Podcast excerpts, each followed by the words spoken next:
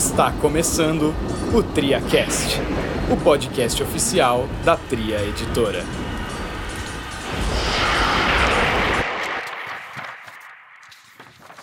Fala aventureiro, fala aventureira! Estamos aqui em mais um fantástico podcast TriaCast com o pessoal da editora Tria. Tudo bem aí, pessoal? Ô galera, Bruno aqui, tudo bem? Rafael aqui, beleza, pessoas? E finalmente eu consegui vir também.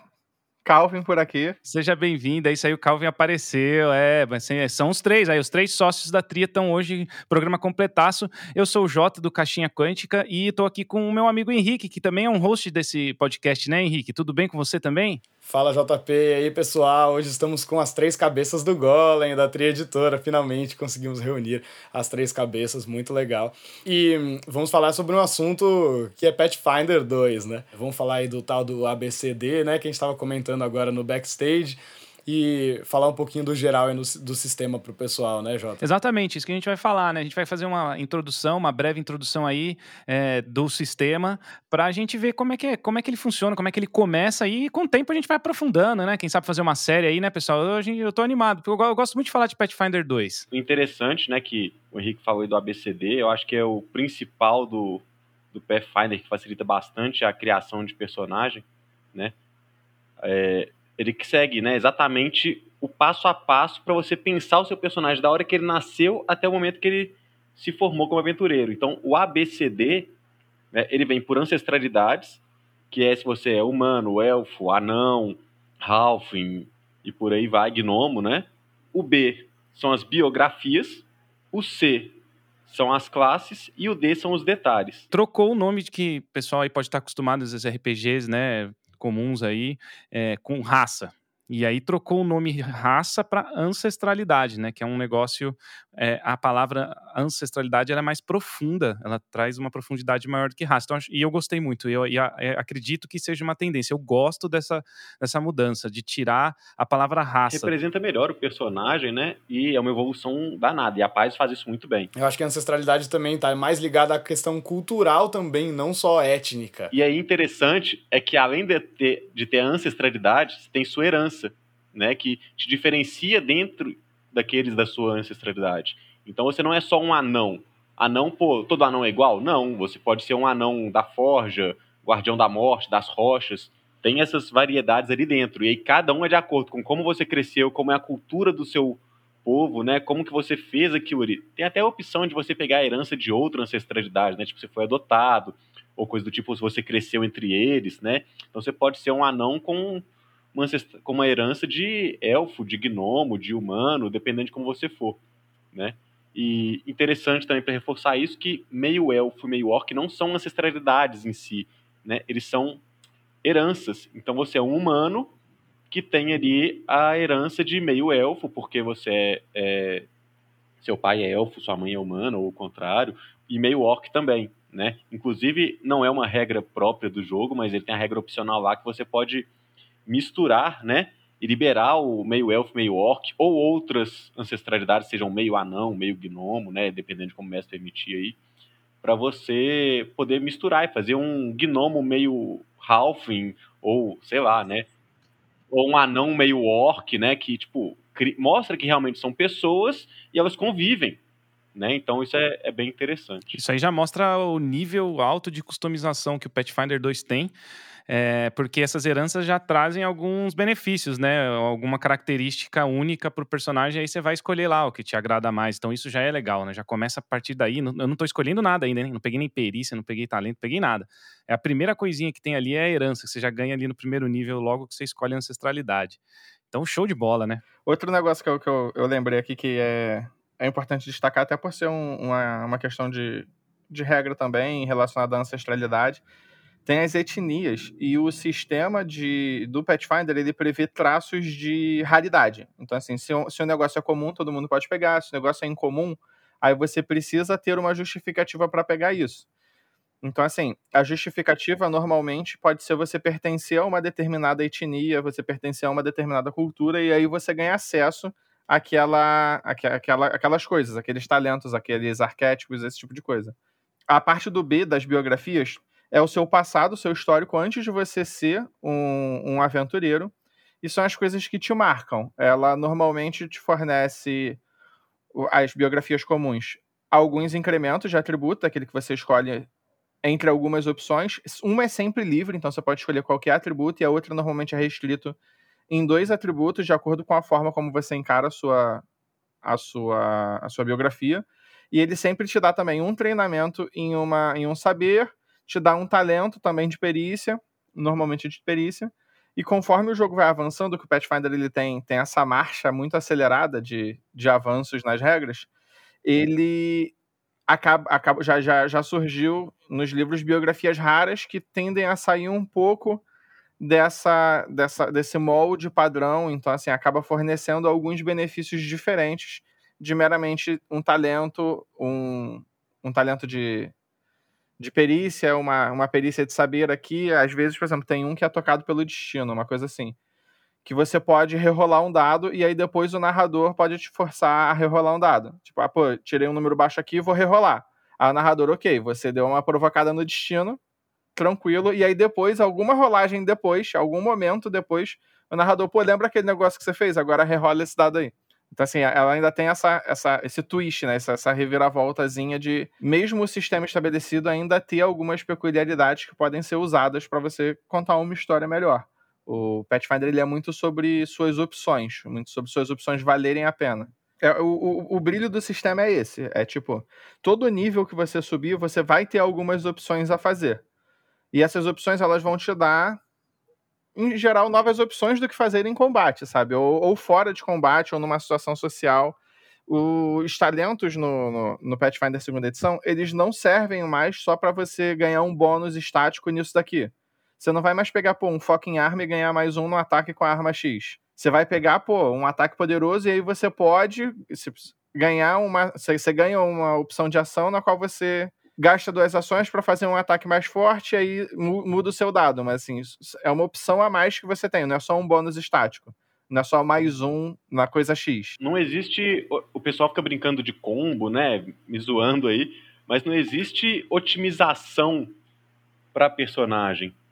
É, não existe, tipo assim, ah, existem opções ótimas, ótimas, né? Mas todas as opções no jogo são feitas para você interpretar aquilo que você quer.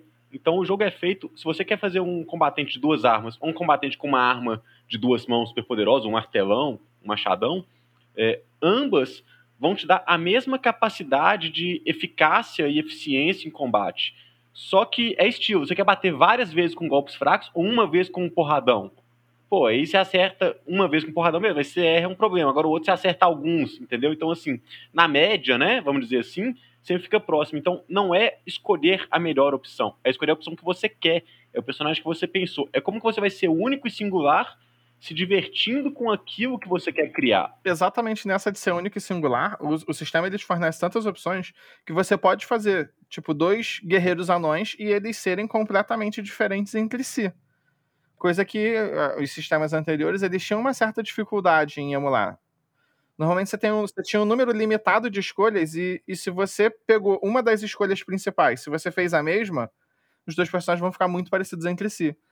E no Pathfinder isso não ocorre. Isso aí, isso aí que vocês estão falando é muito importante, porque é, eu posso pegar no nível 1 dois guerreiros, que nem se falar, dois anão guerreiro, né? É, tipo, no nível 1 de maioria dos sistemas, eles vão ser muito parecidos. E aqui, não, a, através de regra, né? De, de por exemplo, de pe, pe, talentos, perícias, é, herança, tudo que a gente está falando aqui vai diferenciar os dois, mas ao mesmo tempo, não só isso, esse, tudo isso que a gente está falando, a herança tal, isso ele, ele é, fomenta um storytelling, fomenta um, uma interpretação que você vai ter para diferenciar também na, na, é, na, interpretação, né? Na sua, na, no seu jeito que você joga o jogo. Então, isso é muito importante, porque aí tem as duas coisas, né? Não só a interpretação, tem a regra e a interpretação. Né? Se você pegar, por exemplo, um, é, um RPG old school, você vai só no, no gogó para diferenciar um guerreiro nível 1 do outro guerreiro. Não tem, não tem muito jeito, né? É, não falando mal, tá, gente? Cada coisa é uma coisa, cada coisa, cada coisa no seu quadrado, né? E já o Pathfinder tem essa diferenciação aí absurda. E eu acho isso muito legal, eu gosto muito disso. Até a sua escolha de arma, até a sua escolha de arma afeta o, como seu personagem funciona em combate, porque as armas também possuem traços e cada traço faz alguma coisa específica. Então, assim, você pode escolher uma rapieira para você tipo, ser um guerreiro mais ágil e, e, no crítico ela, ela causa mais dano. Ela tem um traço que ela dá um dano a mais quando for crítico. Ou você pode, por exemplo, pegar uma espada longa e a espada longa você pode trocar o dano dela entre perfurante e cortante. A escolha de sua arma vai afetando, e não só no início, mas depois, quando você pegar a especialização na arma, o tipo de crítico que ela dá muda de acordo com, com a, o, o, grupo da arma onde ela está incluída. Então, assim, isso, isso é uma, uma diferenciação, um grau de diferenciação extra. Bom, gente, as biografias, elas são o que, que você era antes de se tornar um aventureiro. E as classes são a sua profissão né, de aventuras, né, que aí tem as 12 que a gente está há algum tempo já vendo no Pathfinder, que é o alquimista. Ele é aquele personagem que trabalha com todo tipo de concocções, de misturas, de poções, né? É, não poções, mas formas alquímicas, na verdade, porque ele não trabalha com magia, ele trabalha com itens feitos através da química e alquimia e, e por aí vai, né? Ele é o cara que pode construir as bombas para arremessar e fazer golpes à distância. Ele pode ser especialista em, em cura, né? ele pode ser um cirurgião. Ele pode ser também mutagenista, que é o cara que bebe um, os mutagênicos, né? Que eles chamam assim, que são elisíris especiais. E ele pode modificar o aspecto físico ou psicológico dele. Então, ele pode virar um cara muito focado na mente, com alguma coisa que ele bebe. Ele pode virar, tipo, transformar os braços dele em garras algumas coisas assim. Então, o alquimista ele tem bem esse essa pegada. Ele, todo alquimista pode fazer as três coisas, mas ele foge assim do, do comum, né? Ele tem um foco, mas ele sempre trabalha as três também, se ele quiser. O bárbaro é o que o pessoal já consegue imaginar de cara, mas ele vem com a possibilidade, né, de ter, além da fúria, ele foca a fúria em algum estilo, ele tem um instinto próprio, né? Então ele pode ter o um instinto dos animais, aí tem vários animais que escolhe, instinto espiritual, instinto do furor, que aí é o básico, né? Focado na fúria mesmo. Instinto do gigante, que ele carrega armas maiores do que ele, que ele até cresce depois. E o instinto do dragão, que é o bárbaro que literalmente sopra e adquire poderes de dragão com o tempo, né? O bardo, interessante no Pathfinder, que ele é um conjurador completo, então ele vai até décimo nível de magia. Ele é focado em magias ocultistas, né? Ele tem também as, as composições dele, que ele melhora os aliados e ele tem as musas dele, que pode ser a musa do enigma, que é sobre mistérios, o maestro, que é o virtuoso artístico, e o polímata, que é um faz tudo, que tem um tanto de coisa. E depois até tem também a musa do combate, né, da batalha, que aí amplia para você fazer um bardo focado em dar porrada nos outros, seja de perto ou de longe. Bárbaro, bardo, campeão, que era o paladino, mas no Pathfinder na segunda edição ele veio ampliado, né? Então ele pode ser para qualquer tipo de tendência. E aí cada tendência ele tem, né, uma variedade de poderes, como que ele atua. Então ele é o campeão, é um combatente, né, um, um homem de armas divino que pode ser corpo a corpo, pode ser à distância. Não vou entrar nisso porque depois a gente trabalha mais as classes, né? Mas ele é, é novidade assim. O clérigo, que ele até subdivide em duas vertentes, assim, doutrinas, né? Que é o capelão de guerra ou o sacerdote enclausurado, que também é uma novidade, né? Ele pode ser mais magia, mais, mais armas. O druida, que aí também tem as ordens dele, que você pode escolher se é focado em transformação, em magias. Você tem depois o feiticeiro, que no Pathfinder tem a vantagem que você pode escolher a tradição de magia, se ele vai ser divino, arcano, ocultista ou primal. O guerreiro, que ele tem variedade de estilos de armas, né?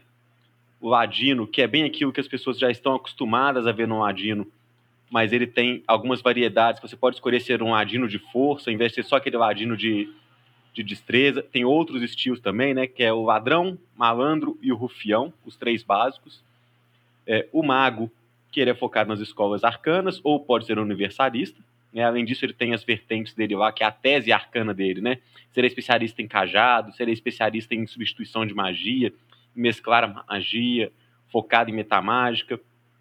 O monge, que finalmente, né, ele não precisa de ser aquele cara focado em sabedoria, o monge, né, que é exatamente aquilo que o pessoal pensa, pô, o cara trabalha com ki e tudo. Não, o monge no Pathfinder ele desveste disso e ele pode ser assim e ter poderes de ki, mas não é o foco. Então, ele é um cara que luta desarmado ou com as armas monásticas, né?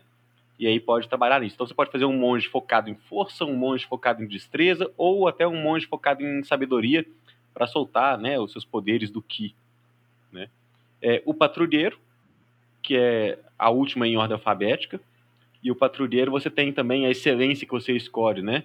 Se ele vai ter rajada, quer dar vários golpes rápidos, precisão quer dar um golpe muito forte, ou se tem um despiste, né, que é aquele patrulheiro que ele foca mais em perícias, em exploração, algumas coisas desse sentido. E pode ter ou não companheiro animal, e pode ter ou não é, as magias de foco, né? Então o patrulheiro ficou bem versátil. Bom, das classes, eu gastei minha saliva toda aqui, dei um. Falei um pouquinho do C aí, né? Que não é o nosso foco hoje, mas depois a gente vai estender. Bom, as classes de Pathfinder são essas. E o D, Calvin? Né, são os detalhes finais do personagem é você pegar os últimos incrementos de, de atributo, né? São, são quatro que você vai escolher, quatro atributos que não podem se repetir, esses quatro. Aumentar em dois são você pegar o talento geral, ver se você. dá aquele ajuste fino, ver se aquele talento de ancestralidade que você pegou mesmo orna direitinho, por exemplo, o Bruno tem que ver se o combo encaixa. O Bruno tem que ver se o combo encaixa. Encaixar nesse mestre sem vergonha. Exatamente, tem toda, tem toda essa questão. Por exemplo, ele não pode jogar com, com um personagem religioso se ele já tá pensando em pegar lá Godless Healing, né? A, a cura que. O talento para curar mais. É um combo famoso que aí você não pode. Você precisa ser ateu, você não pode ter uma divindade patrona. Então, assim, tu, tu, todos esses detalhezinhos precisam ser bem organizados. Inclusive, por exemplo, tem a pior parte da ficha, que é você botar o um nome no seu personagem. Eu sempre demoro três vezes mais fazendo isso do que fazendo o resto da ficha. Você sabe que tem um jeito, né? Você bate na tecla assim do, do teclado aleatoriamente, vai sair TQR, não sei o que, aí você coloca umas vogais no meio e é o nome, né? Esse é o melhor jeito de. Eu fazer também já fiz. É, é como eu normalmente faço. Ou então, tipo, eu escolho um nome de música que eu tô ouvindo por acaso, e aí vai. Eu vou voltar rapidinho. A gente falou aí do ABCD da, da construção, né? Ancestralidade, biografia, classe, os detalhes, que os personagens não é excesso de opções. Então, assim, você vai pelo conceito e os talentos, igual o Calvin falou aí da biografia, da ancestralidade, né? Eles vêm acontecendo automático. Então, você não tem que pegar uma lista gigantesca, falar, ah, eu quero esse, esse. Você não gasta tempo. Fazer a ficha é muito rápido. Eu, depois você pega o jeito assim, é, eu gasto hoje, pô, fazer uma ficha de nível 10, eu gasto 15 minutos de olha lá. Isso escolhendo item. E, então, assim, fazer uma ficha de nível 1 é 5 minutos e tá de bom tamanho. Claro que se for a primeira vez, você vai levar um tempo para ver, né? Mas vai ser 25, 30 minutos e, tá, e olha lá, né? Agora, os outros talentos ao longo dos níveis, né? Porque não é só sua classe ou só seu personagem existir que você dá, ganha talentos. Você ganha talento de ancestralidade, que é pelo seu povo, né? Então, se você é um elfo, você tem talentos que só elfos podem pegar. Então, a sua ancestralidade interfere no seu personagem do início ao fim. Ele não dá meia, meia dúzia de bônus e habilidade no primeiro nível e só, depois tudo é igual. Então, um elfo, ele ganha poderes ao longo dos níveis todos que são diferentes dos poderes de um anão. Então, um elfo, um anão e um guerreiro anão nunca serão iguais, exceto a diferença de um ter visão no escuro, ter visão na penumbra, né? E tem os talentos de classe, que são talentos para os seus poderes de personagem, né, de, de efetividade em combate, e tem os talentos gerais, que aí são talentos gerais mesmo, né? Que você pega para construir o personagem em outras vertentes, na questão da exploração, na questão do recesso, que são os modos de jogo além do modo de encontro, combate social, né? Que a gente vai falar depois. Então, assim, todo personagem é feito para ser igualmente eficiente, importante, né? Ter relevância para o grupo tanto em combate com os talentos de classe, é, em estilo, vamos dizer assim, com os talentos de ancestralidade, que aí eles podem variar alguma coisa para poder de combate, alguma coisa para fora de combate, e os talentos gerais, que são outras personalizações, né, que também servem como talentos de perícia. Então, assim, é, você sempre vai ser importante em todos os modos de jogo, de encontro, de combate, o social, o de exploração e o de recesso, que é o descanso, né, o entre aventuras, que você pode trabalhar, criar itens, é, fazer pesquisa, fazer mil coisas diferentes, né? Então, assim, é, é muito interessante, cara, que você cria um personagem que, pô, o bardo, ele só é bom no combate social ou é, para lidar com as pessoas. O mago é bom com magia e para pesquisar. Não, no Pathfinder, todo personagem é igualmente interessante de atuar, né, de interpretar encontros sociais, encontros de combate, né, e por aí vai. E fora também, né, nas outras coisas. Então, isso é muito legal, cara. Muito legal mesmo. É, então, e eu queria. É isso que é, isso eu acho muito legal, porque, cara, o Pathfinder não, não é um jogo complexo e complicado, isso que vocês estão falando, né? Que, meu, você fez o personagem em cinco minutos. Tem bastante coisa, o livro é grande, 600 páginas, mas por causa disso, por causa da montagem. Mas a regra, as coisas, o jeito de jogar o Pathfinder é super simples, né, pessoal? Não pode ser um impeditivo, né? Se olhar o livro e falar, nossa, putz, esse negócio eu nunca vou conseguir jogar. É, ele é tranquilo, né? É, é simples, teoricamente tranquilo. É para criança jogar, cara. pra criança. Alfabetizou, alfabetizou com 7, pega o livro básico. É, ele não é difícil de. A galera fala que ele não é difícil de jogar, ele é meio difícil de dominar. Mas para você começar a jogar, você não precisa disso tudo, não. Não precisa montar os combinhos do Bruno, não. não precisa montar Acabando os combinhos do Bruno. Você consegue começar a jogar ele bem fácil. E se você quiser, você vai continuar jogando ele ali bem fácil, tranquilo. Mas se você quiser dedicar mais tempo a isso, você também pode se aprofundar mais. Inclusive, é um dos raros sistemas que tem um equilíbrio entre classes marciais e classes conjuradoras. Agora, o conjurador, ele, tipo, ele tem ali a caixa de ferramentas dele, ele vai conseguir fazer coisas que um combatente não vai conseguir, mas em dano direto, não, não tem tanto tanta diferença, até porque o conjurador ele vai consumir mais recursos do que o combatente. Então, assim, a longo prazo, até isso eles conseguiram dar uma equilibrada bem melhor do que, do que nas versões anteriores do jogo. É, cara, aí entra um negócio que para mim é maravilhoso. Eu não vi nenhum RPG nada igual ainda até hoje, que é a economia de ação do Pathfinder. A gente até tem, tem programa junto do Jogada de Mestre, né, Henrique, falando da economia de ação.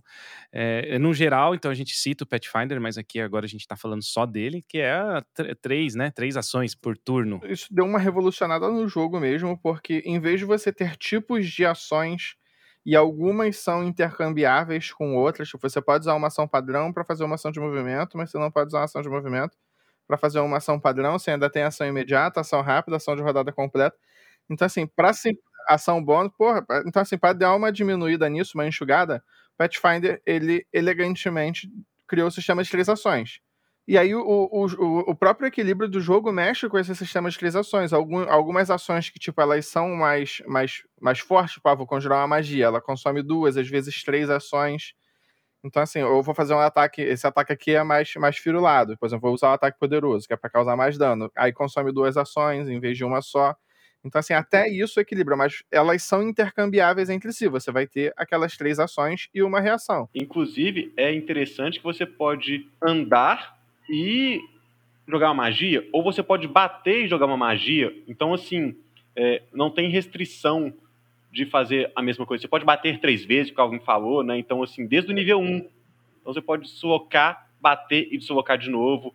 Você pode deslocar, deslocar e bater, né? Então, assim, é muito interessante. Ou você pode até mesmo, né? A maioria das magias gasta duas ações, mas você pode ter magias que gastam duas ações e magias que gastam uma ação. Então você pode conjurar uma magia de duas ações, tipo uma bola de fogo, e depois conjurar uma magia de uma ação que você conjura escudo místico, entendeu? Que é um escudo mágico, né? Que levanta ali e te protege contra ataques.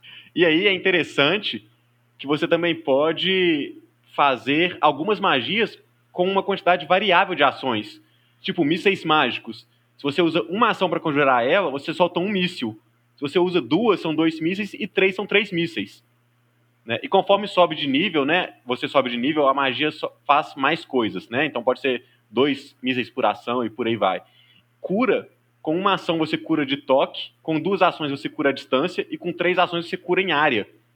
Então, cara, isso aí dá uma versatilidade para o jogo que é tática. A mesma magia tem três opções táticas. Você pode se curar com uma ação, levantar escudo místico e ainda bater no cara. Duas magias e um ataque. E é equilibrado, né? Não é tipo, ah, combo louco e etc. É, não é nada assim. É, faz sentido aquilo ali ao longo do, do jogo, né? Então, assim, é uma quantidade de opção absurda, cara. É uma personalização de opção, de criação, que deixa todo mundo muito doido. Muito bom. E aí a gente tem o que, Henrique, para a gente fechar e finalizar aqui o nosso programa hoje? Bom, então falamos aí sobre ancestralidades, falamos sobre biografias, passamos pelas classes, detalhes, falamos aí sobre os talentos. E acho que faltou a gente falar aí sobre as ações, né? Os tipos de ações, né? E proficiências e, e que aí já entrando um pouquinho mais nas regras táticas aí do jogo, né? a, a proficiência do Pathfinder é um negócio muito bacana, cara, porque ela foge daquele tanto de bônus que você tinha, a jogada de salvamento, né, o saving throws, perícia, ataque, CA, tipo, cada um tinha uma métrica diferente, tinha uma, uma cálculo diferente para fazer, uma progressão diferente. Um era um terço do nível, outro era dois terços do nível mais dois, então, tipo assim, era um caos total, né? E o outro era um quarto do nível, o outro. Bicho, era uma loucura. E aí, no sistema de proficiência, ele simplesmente mede a aptidão do personagem em qualquer coisa.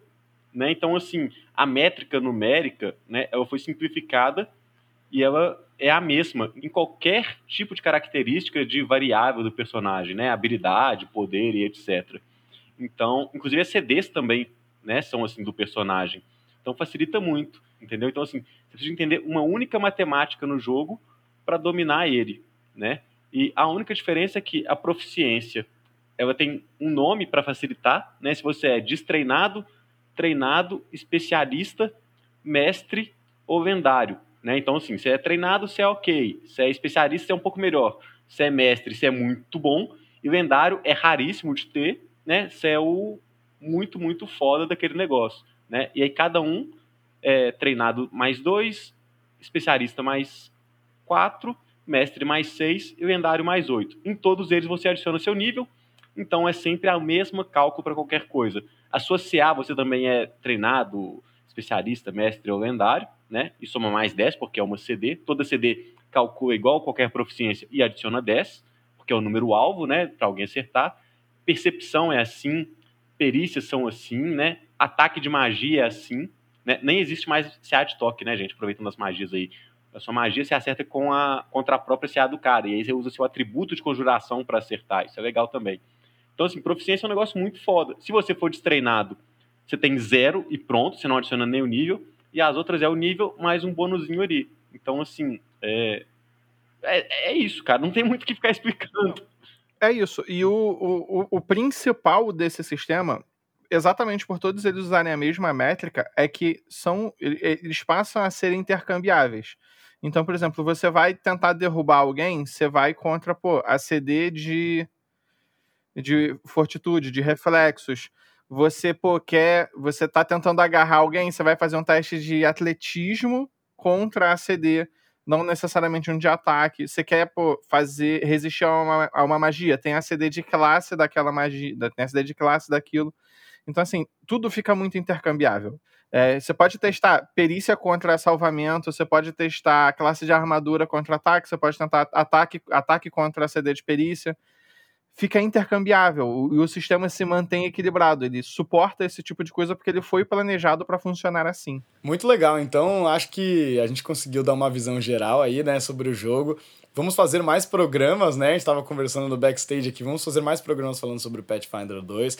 Vamos falar sobre as classes, né? Poder se aprofundar um pouquinho mais em cada uma delas.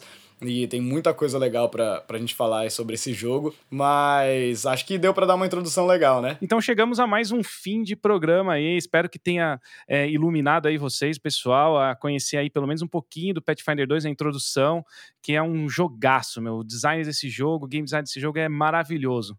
E aí eu queria convidar, é, para finalizar, vocês a conhecerem o Caixinha Quântica e a Torre do Dragão, né, Henrique? Que a gente também tem os nossos programas por lá. É isso aí, é isso aí. Então, se, se você se interessa por conteúdos de RPG focados em narração, ou se você quer jogar, né? A gente tá com novidades da Torre do Dragão e do Caixinha Quântica, então se você quer jogar RPG, procure a Torre do Dragão ou Caixinha nos nossos respectivos sites. É, torredodragão.com.br ou caixinhaquântica.com.br. Lá você vai descobrir como vir jogar com a gente no novo sistema que a gente está lançando aí. Isso aí. E também tem o site da Tria, né, Bruno? Qual que é o site da Tria? triaeditora.com.br e em qualquer rede social, arroba triaeditora ou barra triaeditora. É bem simples, a gente vai depois lançar aí, né, a Twitch com alguns anúncios, algumas coisas, vamos depois subir para o YouTube, e claro, Facebook, Instagram e Twitter, a gente está aí todo dia. Tem alguma dúvida, alguma sugestão, algum jogo que você quer lançar e quer que alguém veja, se é interessante, traz para a gente. Nós estamos aí para fazer junto com a comunidade, crescer e todo mundo, como diz o, o JP aí e o Henrique, a gente é amigo, a gente quer crescer junto e da comunidade, especialmente. Né? Então, vem com a gente que juntos a gente constrói mundos, né? Exatamente. E aí, já queria aproveitar para finalizar o programa e parabenizar a Tri Editora pelo sucesso no primeiro financiamento coletivo da editora, Verdade, que conseguiu pô. bater a meta inicial, conseguiu financiar o, o projeto. Ainda tá rolando, né? Tem, tem financiamento pela frente ainda, né? Mas muito legal que vocês conseguiram bater a meta e vindo com um produto de altíssima qualidade e que vai ser muito legal pros, pros jogadores aí de quinta edição. Parabéns, galera. Muito massa. Obrigadão e vamos lá. Valeu demais então, galera. Um abraço, até a próxima. Valeu. Valeu. Falou, galera. A gente se vê no Valeu. próximo aí. Abraço.